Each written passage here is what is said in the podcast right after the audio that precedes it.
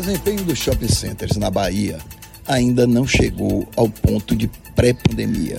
Na verdade, ficou 7% menor do que as vendas realizadas no ano de 2019. Em 2020, os shoppings ficaram cerca de 180 dias fechados e o prejuízo foi grande. Mas há uma boa notícia. A boa notícia é que, a partir do segundo semestre de 2021, as vendas se elevaram e pela primeira vez superaram o índice pré-pandemia. Desse jeito, no segundo semestre de 2021, os shopping centers, as vendas do shopping center foram maiores do que no mesmo período de 2019. Para 2022, a perspectiva não é tão boa. Não é tão boa porque a inflação está alta.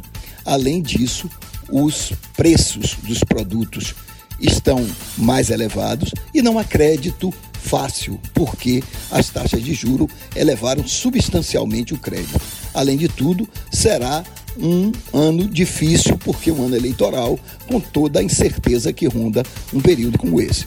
De todo modo, 2022 vai haver crescimento das vendas, embora provavelmente num patamar menor do que 2021, a depender, é claro, das condições da economia. Se a inflação começar a cair e os juros também, é possível que haja uma melhoria no cenário. Por enquanto, é a retomada, mas ainda com o freio de mão puxado.